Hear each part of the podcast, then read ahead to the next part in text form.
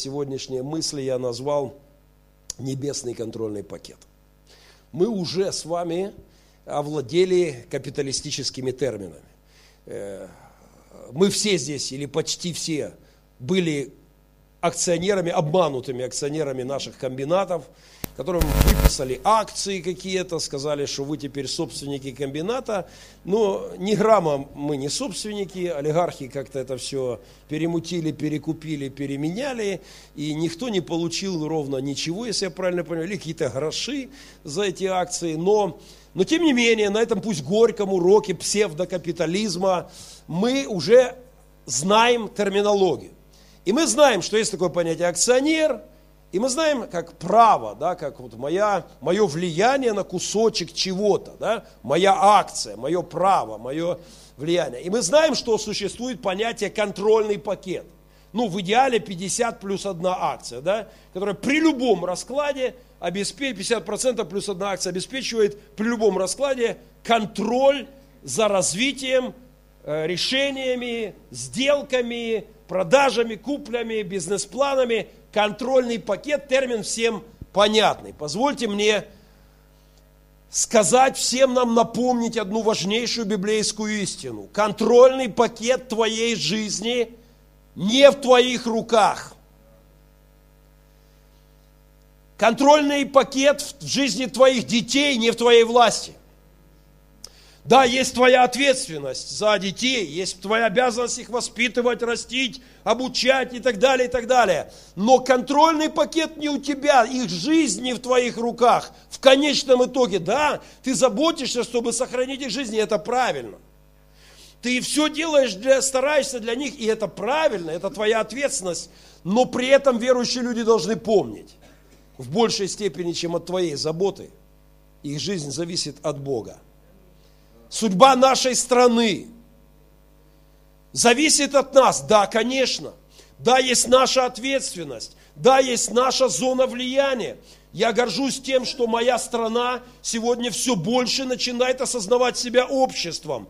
Что люди говорят, мы не готовы дальше быть электоральным быдлом многоразового использования раз в 4 года на выборах для олигархов и так далее. Мы, мы хотим, мы граждане, это наша страна, мы хотим как-то ну, понимать, что здесь есть люди, чтобы... Я горжусь этим. А, есть наша зона влияния. Но нам стоит помнить, что контрольный пакет в руках Создателя и Спасителя. И если вы читаете вместе со мной по плану Библию, то последний месяц мы работали с книгой Иисуса Навина, и мы работали с книгой Судей, и вы знаете, там полным-полно историй про войну. И вы видели, Бог участвует в войнах. Страшная для атеиста мысль. И страшная для гуманиста мысль, потому что гуманист говорит, Бог есть только любовь. Я говорю, Бог безусловно любовь, но Бог, в отличие от тебя, не теоретик. Бог знает, что мир лежит во зле. В мире живут грешные люди, которые творят зло.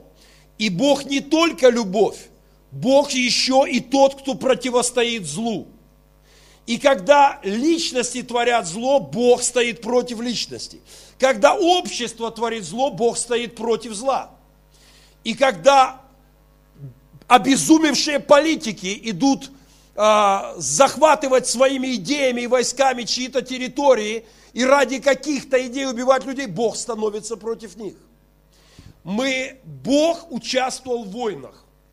Для тех, кто никогда не открывал Библию, это, конечно, звучит странно, но книга Иисуса Навина, книга Судей не оставляет нам другой трактовки. Одно из имен Бога – Бог воинств. И позвольте мне сказать одну важную вещь. Знаете, мы встречаем эту весну, я не знаю, как вы, но это первая весна в моей жизни за 47 лет, которую я жду со страхом. Первый раз я со страхом смотрю, как зеленеет и подсыхает.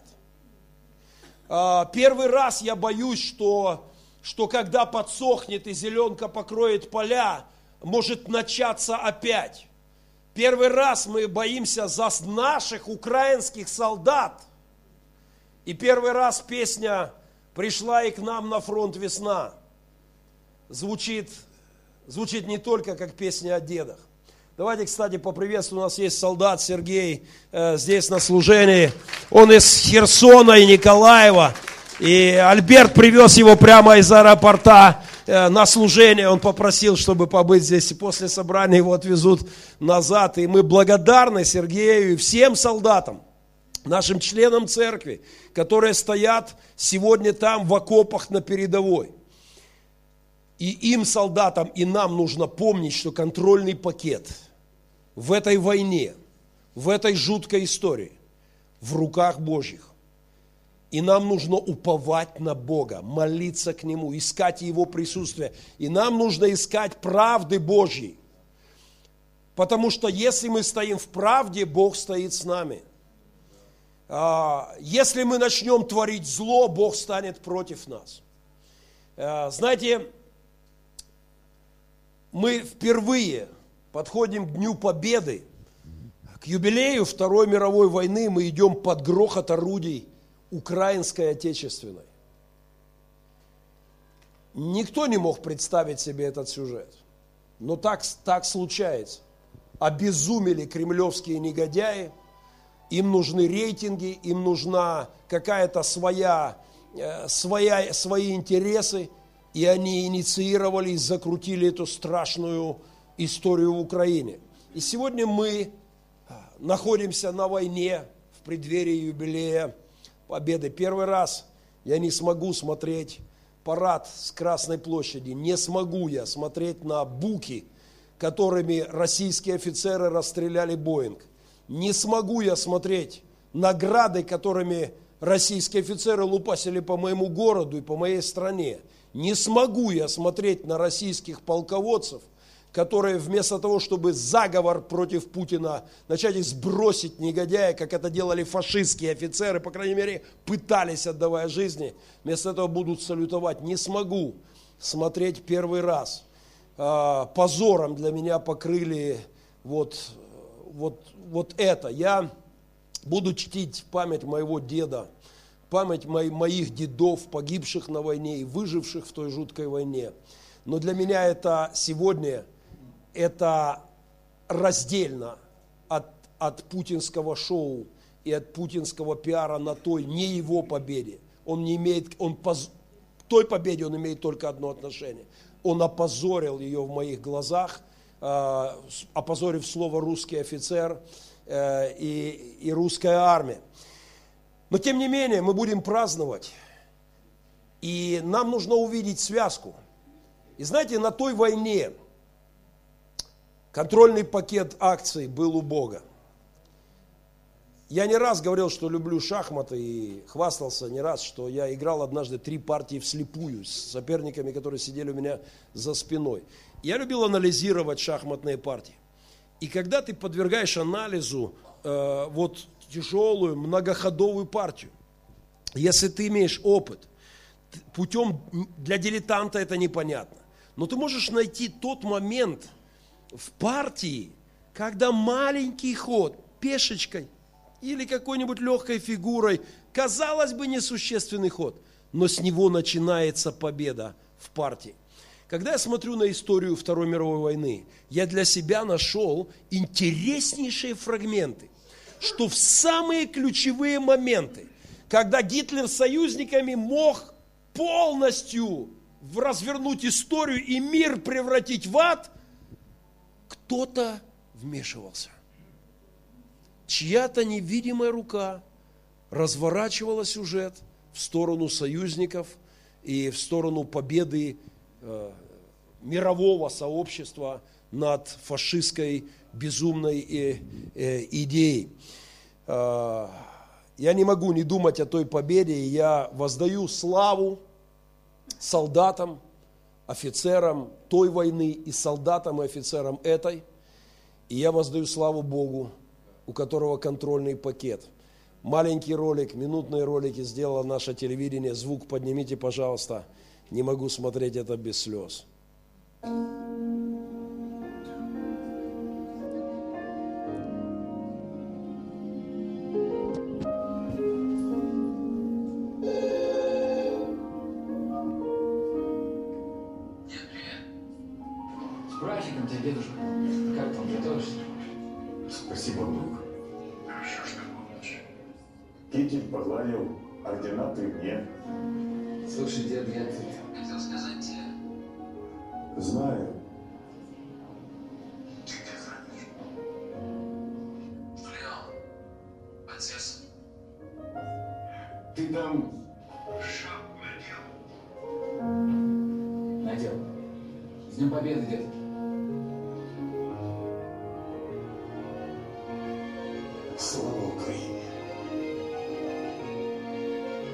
Помним, гордимся, победим.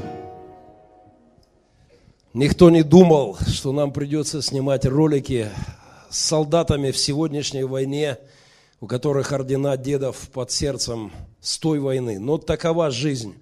В мире есть зло, есть сходящие с ума политики, а злу надо противостоять.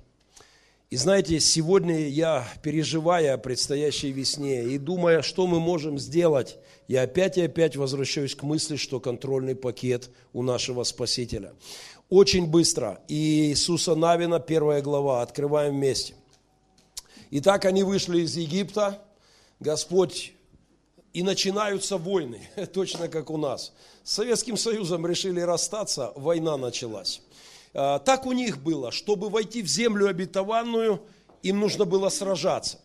И давайте вспомним, а, Бог говорит к Иисусу Навину, к лидеру народа. Пятый стих первой главы. «Никто не устоит перед тобою во все дни жизни твоей, потому что армия у тебя сильная, потому что танки у тебя мощные, потому что джавелины американские у тебя есть, и потому что США и Евросоюз с тобою. Я так прочитал или нет? Нет. А, Каждый раз, когда я не то читаю, вы должны кричать, нет, пастор, нет, не так написано. Здесь сказано, Господь говорит, Иисус Навин, «А, никто не устоит перед тобой, потому что я, я Господь, Творец неба и земли, я с тобой. А, Знаете, на этой войне есть два ключа. И дальше Господь говорит, будь тверд и мужествен. И опять повторяет, э, седьма- с- седьмой стих опять, только будь тверд и мужествен, храни заповеди мои, закон мой. Восьмой стих, да не отходит книга сия от закона уст твоих. Э, Восьмой стих, только я повелеваю, приказываю тебе, будь тверд и мужествен. Приказ Божий, быть тверд и мужествен. А, 14 стих, вторая часть. Вы все могущие сражаться, вооружившись, идите перед братьями вашими и помогайте им. И опять 18 стих. А, Только будь тверд и, бу- и мужествен. Да будет Господь Бог с тобой. Будь тверд и мужествен, друзья. Два фактора в войнах Иисуса Навина, в войнах судей, в войнах, которые вел Израиль и ведет сегодня. Два фактора. Да, мы должны быть тверды и мужественны. Я склоняюсь перед мужеством солдат, офицеров. Я полюбил Украину в 10 раз сильнее, видя мужество моей страны, не сдающейся. Не просто бросивший все, а разбежавшийся, попрятавшийся. Помните, над нами смеялись всю жизнь, что хохол – это тот, у кого хата с краю. Оказывается, не так. С того краю пацаны приехали в мой край защищать нас. Я горжусь своей страной, мужеством. Я рад, что моя страна проявляет мужество, но позвольте напомнить. Главный фактор победы – это Божье присутствие. Контрольный пакет за ним. И это важно нам помнить. Это важно помнить солдатам в окопах. Мужество. Израиль. Израиль воюет и сегодня. Израиль заботит, да, нам надо заботиться о танках, нам надо заботиться о хорошей армии, нам надо заботиться о том, чтобы мы могли иметь хорошую армию. Все нормально, нам нужна хорошая армия. Потому что в мире есть зло, и зло надо оста- останавливать. Нам нужна хорошая полиция. Я э, надеюсь, что мы увидим новую милицию, которая не бабки с наркоманов и наркоторговцев сшибает, а преступников ловит. Я отчитывал милиционера в аэропорту, привез два ножа, купил два больших ножа, хотел подарить командиру батальона своему другу, хорошие два ножа купил. А, О, мы будем уголовное дело против вас открывать. Ножи. Ну, явно намекает. Я говорю, послушай, капитан, тебе заняться нечем в то время, когда война идет. Ты меня, бандита, поймал с ножичком. Я тебя поздравляю. В окопы давай, родненький. В окопы родину защищать. А не бабки здесь трусить с тех, кто пытается хотя бы ножичек привести, помочь солдатам. Да? А, Я надеюсь, мы увидим новую милицию. Нам надо защищать нашу страну. Нам нужна твердость и мужество. Но контрольный пакет а, у Господа. Нам нужно помнить, что в большей степени от него зависит успех. А, Пятая глава Иисуса Навина, совершенно потрясающая история. Они готовятся к первому бою, Иерихон, помните? Иерихон, мощный укрепленный город. Там сказано, что дважды подчеркнуто, что он сильно укреплен. И еще в шестой главе первый стих сказано, что там люди сильные, люди храбрые. То есть не слабым был сопернику Израиля, а не кочевники. Они, знаете, хохлы, без армии. Они, а там серьезно все укреплено. Под... И, и вот они готовятся, и ходит, смотрит, и Иисус Навин думает, как же к этому вопросу подойти. 13 стих 5 главы. Иисус, находясь близ Иерихона, выглядывает, смотрит, анализирует, думу думает, как же захватывать землю обетованную. И вот что сказано. И видит, стоит перед ним человек, мы позже поймем, что это не человек, да, и, и в руке у него что? Обнаженный меч. Меч, готовый к бою. В руке ангела Божьего, друзья мои. Привет всем пацифистам-толстовцам, думающим, что они христиане. Для защиты от зла на общественном уровне, в мире, и нужна сила. И Божий слуга не напрасно носит меч. И ангел, и человек, который служит, чтобы останавливать зло. Иисус подошел к нему и сказал ему, наш ли ты?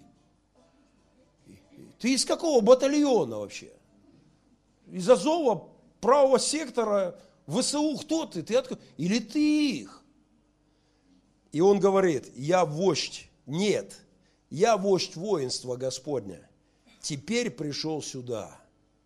Знаете, мне так охота, чтобы наши комбаты где-нибудь там, думая, как же ж тут как-то все это оборонять, как-то тут все, и вдруг кто-то стоит, ну не знаю, тогда мечами воевали, сейчас кто-то стоит с калашом. И говорит, прости, а нашивка не пойму, ты с какого батальона? Или ты это, или ты оттуда? И он говорит, нет, я вождь небесных сил, и теперь я пришел сюда. Понимаете, в ключевые моменты истории, когда зло наступает, Бог может послать своих ангелов. Нам нужно заботиться об этом. Нам нужно молиться об этом. Нам нужно просить Божьего вмешательства. И что происходит потом? Иисус Навин, услышав это, а он военачальник, Иисус Навин главнокомандующий. Что он делает? Он поклоняется, падает на землю, поклоняется, говорит, что господин мой скажет делать. Он понимает, Бог прислал главнокомандующего. Бог будет командовать, я слушаю указания. И дальше мы знаем, Бог дает указания, и Иерихон пал. А, десятая глава Иисуса Навина, очень быстро, упрощаю все. Там бой с пятью царями, и там потрясающий идет бой, и Иисус Навин пошел в бой, всю ночь они шли из Галгала, 10 глава, 9 стих, 10 начинается сражение. Господь привел врага их в смятение – Бог привел в смятение. Между ними там что-то начало происходить. И дальше сказано, и они поразили сильным поражением. То есть израильтяне сражались. Мечи, они бились, они были твердые и мужественные, но Бог действовал незримо. Он э, как-то своей невидимой рукой, ангелы, что-то они там не понимали, что происходит, куда бежать и откуда. А дальше еще интересней. 11 стих – сказано, что когда они бежали от израильтян по скату горы, Господь бросал на них с небес большие камни. Я не знаю, бывали ли вы возле вулканов, я видел камни размером многие-многие метры, которые пролетали километры и падали вот возле вулканов. А громадные глыбы, они летели из жерла, их выбрасывало. Это вам не, не 120-й калибр запрещенный. Да? Это, это, громадные камни, которые, это страшно. Бог кидал камни, и они погибали. А теперь, внимание, и здесь подчеркнуто, больше было тех, которые умерли от камней града. Вот такой град, это придумали уже позже. Это вот божественный такой град. И больше умерли от камней града, которые от этих камней, нежели тех, которые умертвили сыны Израилевы мечом. То есть израильтяне сражались, они бились с мечами, они наступали, они рисковали, они умирали, но победа пришла в большей степени от Господа. И это то, что нам нужно помнить сегодня. И вспоминая ту войну наших дедов, и, вспоми- и думая о сегодняшних событиях, нам нужно помнить это. Знаете, я, никогда, я не могу слушать доморощенных пацифистов. Э, послушайте, я, это, вы можете думать, как хотите, но когда я слышу от человека, я никогда не буду применять силу, особенно это комично звучит, когда, когда это говорят люди, например, в Америке, и между ними и, к примеру, мексиканскими наркокартелями, латиноамериканскими, стоит лучшая в мире армия. Бюджет армии США годовой больше, чем бюджет всех вместе взятых вооруженных сил мира. Вот стоит роскошная армия, полиция работает. Боже мой, это заглядение, как работает полиция в Америке. Просто прелесть. Ну, умнички, мгновенно машины, вертолеты, все тут же, цак, цак, цак, хватит, все. Классно быть пацифистом, когда между тобой и злом стоит лучшая в мире армия, лучшая в мире полиция. Вы можете оставаться э, пацифистами, но послушайте, в мире так случается, что зло надо останавливать. Я был бы рад, если бы мы всегда прожили в обществе, где зло не начинает атаковать. Но когда зло идет в атаку, мы люди, Божьи люди, должны защищать от зла других как минимум. Себя можешь нет, себя можешь душу положить, но других защищать. Это святое. Это перед Богом правильно. А, Нам, нужно нам стоит помнить, что и солдатам в окопах стоит это помнить. Я обожаю вот это видео. Американские десантники, Marines, самые спецназы прославляют Бога в церкви. Мне нравится это видео. Я несколько раз смотрел. Поднимите звук. Это знаменитый псалом Дни Или. Господь грядет, грядет на облаках. Подними звук, поднимай, поднимай. Собрание, церковь, капеллан проповедует, и десантура поклоняется Христу.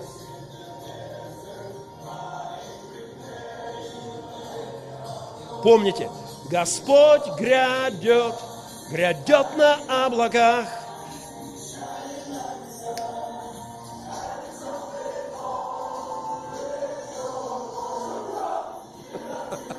Мне нравится это видео. Я хочу, чтобы солдаты моей страны, как и все общество, могло противостоять злу, но в то же время нам нужно помнить, что правильная наша позиция перед Богом – это лучшее оружие, которое у нас есть. А если мы начнем творить зло, Бог отойдет от нас. Стоять на стороне добра, сражаться а, за добро, сражаться против зла, обязана святая. Но творить зло ни в коем случае. Заботиться о том, чтобы Бог был среди нас. Чтобы правда Божья была с тобой. Потому что Божье присутствие на войне важнее силы, танков, оружия и так далее. Э, Месяц назад российское телевидение рассказало, что я, когда езжу в США, я всегда э, обращаюсь к правительству США, уговаривая э, немедленно ввести войска и уничтожить всех. Я похохотал здорово с этого тезиса. Но знаете, наверное, это оказалось пророческим в какой-то степени. Потому что я никогда не, не был у правительства США, но в этот раз, когда я приехал в Саут-Дакоту, я узнал, что в моем плотном графике э, они приготовили встречу с сенатором США. Причем с сенатором номер три по влиянию в Америке. И я сказал, так что, я же как бы, что я буду сенатором? Я говорю, пастор, это важно.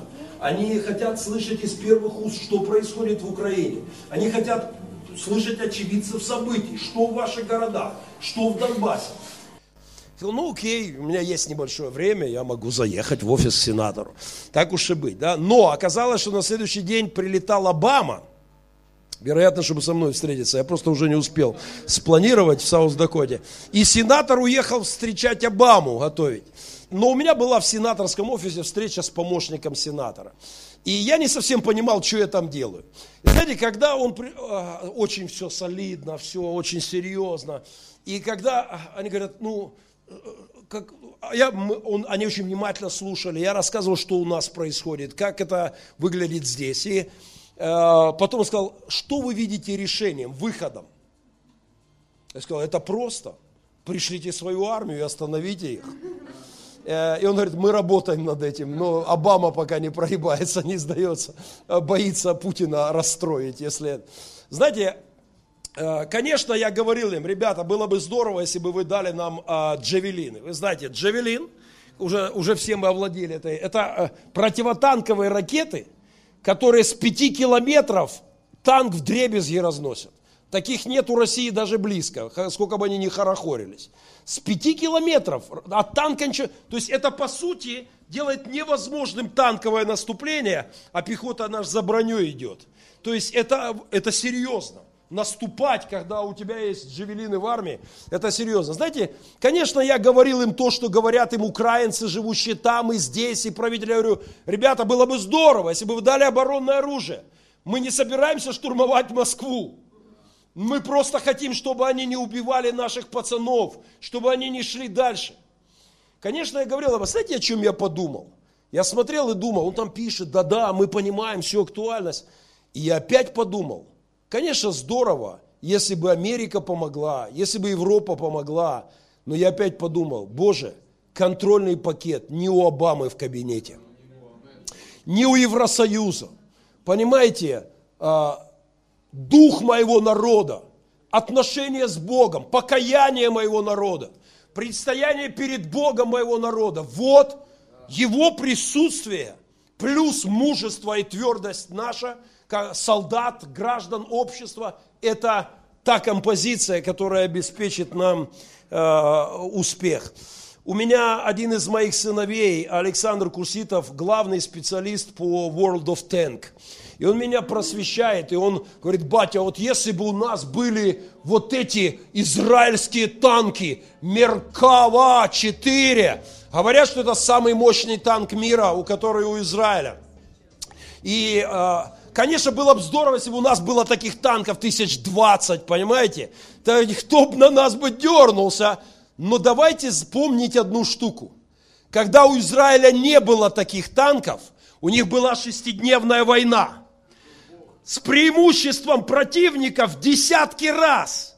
А коалиция стран сказала, сотрем в порошок, утопим последнего еврея в море. Но за шесть суток они выиграли эту войну, и все с ужасом подписали капитуляцию. Шестидневно. Почему?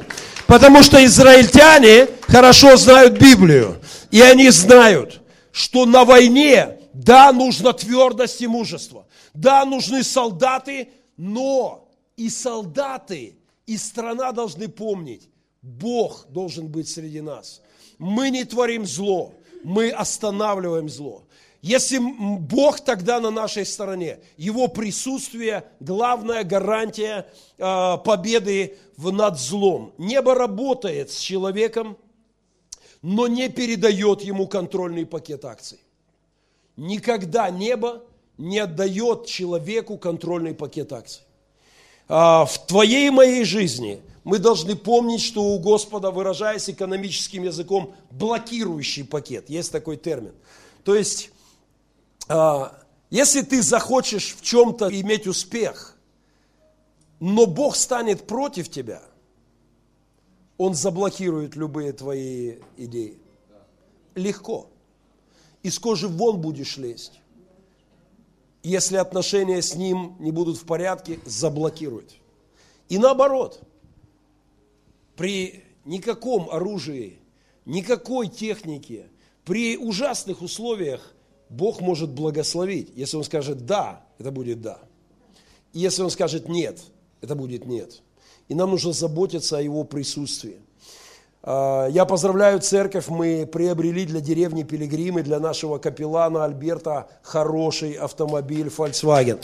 Мы собирали на это средства и позавчера купили и передали Альберту этого хорошего коня. Когда я благодарил людей, кто пожертвовал нам через интернет, и я благодарил их за пожертвования на покупку этого автобуса. Я сказал, спасибо, мы купили хорошего коня для нашего капеллана, для деревни Пилигрим, потому что он постоянно на передовой, в зоне обстрелов бывает часто, и нужна хорошая машина.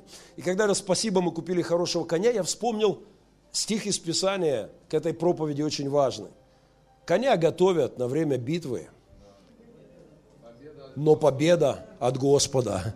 И знаете, я только подумал об этой фразе, и тут же увидел, что Альберт написал именно эти слова э, под этим постом в интернете, написал «Спасибо, кто помог нам купить коня, но коня готовит на время битвы, а победа от Господа». И это правда стоит помнить всем нам. Еще один минутный ролик, тот назывался «Дедушка», этот «Бабушка».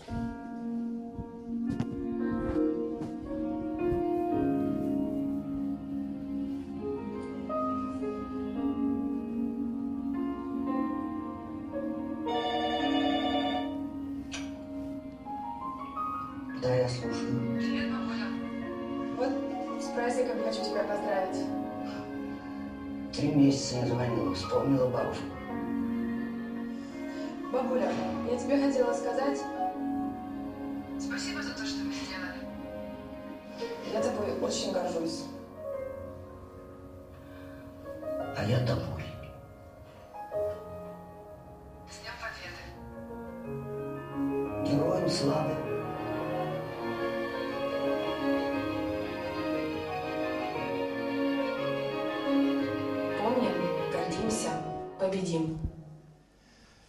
преддверии Дня Победы и грустного для нас дня по причине войны, я хочу еще еще раз сказать, а, Бог контролирует ситуацию, и нам нужно заботиться о Его присутствии. И у него привилегированный пакет акций. Есть тоже такой термин в акционерном деле – если ты имеешь привилегированный пакет акций, это значит, что как только первая прибыль пошла, первая прибыль тебе. Знаете, я у Бога привилегированный пакет акций в моей стране. Первое, мы должны воздавать Ему славу. Первое, Ему слава. Я ничего против слов «слава Украине» не имею. Э, Слава героям, все нормально. Э, Но слава Богу, во-первых, всегда дай аминь. Если Он будет с нами, Он даст мудрость нашим героям, Он даст мудрость нашим солдатам, Он смешает мысли противника, и это происходит. Я наслаждаюсь тем, как Бог сегодня судится с Россией. Бог остановит безумцев кремлевских. Они уже не понимают, что делать с тем, что они натворили. Я молю, Господь, продолжай свое дело с ними. И я надеюсь, однажды, однажды, когда в России будет новое руководство, когда новый президент России выйдет и скажет, простите, украинцы, за все. Я лично приеду в Москву на парад Победы и сам, сам пройдусь там. Я был там несколько раз, я стоял в армии э, на парадах Победы много раз. В армии два года. На, э, и мы увидим, как Бог поборает. Мы увидим, как Он побеждает. Э, У Него привилегированный пакет Ему слава. Футболка с христианской надписью попалась мне на глаза. Хорошая надпись. Бог не хочет просто часть в твоей жизни. Он хочет контрольный пакет. Controlling interest. Бог хочет иметь привилегию в твоей жизни, славу от тебя, привилегированный пакет. Он, безусловно, имеет блокирующий пакет, и об этом стоит помнить нам. Но он хочет иметь контрольный пакет. Он хочет, чтобы ты понимал, его присутствие важнее всего, что ты можешь сделать. А, о войнах мы читаем, читали в книгах об отцах наших и дедах. Сегодня читаем в газетах, читаем в Библии.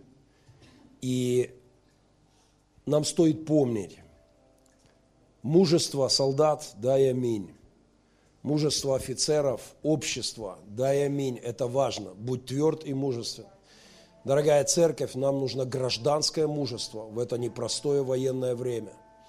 Но еще кое-что. Нам нужно, чтобы Он был с нами.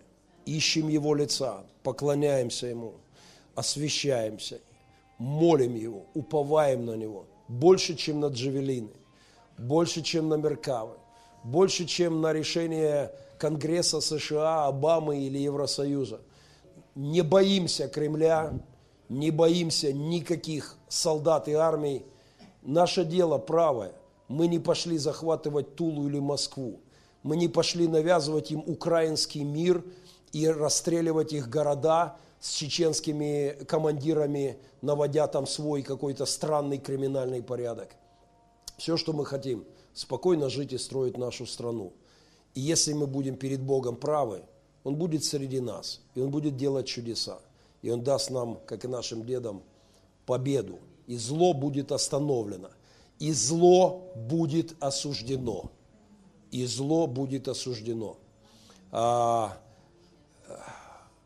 Ким Чен Ын планировал приехать и стоять с Путиным рядом на, а, на мавзолее. Ким Чен Ын, который убивает людей, казнит, голодает. Я даже жалею, что в последний момент и он отказался. Я жалею, потому что эта парочка смотрелась бы как нельзя классно. Придет время, и Россия осудит то, что сегодня творится, э, и Бог даст нам победу. И мы будем снова с россиянами вместе, как и со всем миром, праздновать победу над фашистским злом. И мы увидим победу над КГБшным нынешним российским злом, потому что у Бога контрольный пакет. Коротенькая молитва, давайте встанем.